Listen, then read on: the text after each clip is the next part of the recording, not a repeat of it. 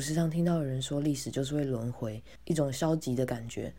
但我觉得那只是物极必反。小时候我的中国史学的极差，课本将重点简化为一句话：合久必分，分久必合。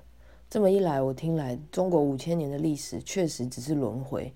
人们的付出在战乱衬托之下，一切显得那么渺小。直到后来我学到西洋美术史，了解到物极必反的概念。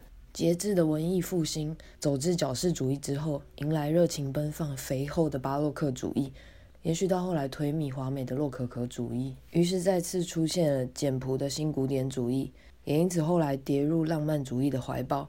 接着而来的写实主义以及其后的印象派，你可以很清楚的从命名了解到物极必反的概念。我觉得很有趣，这样的着眼方式，它其实能涵盖人类任何时期的贡献。而世界上还有各式各样的历史以及史观是值得我们去学习的。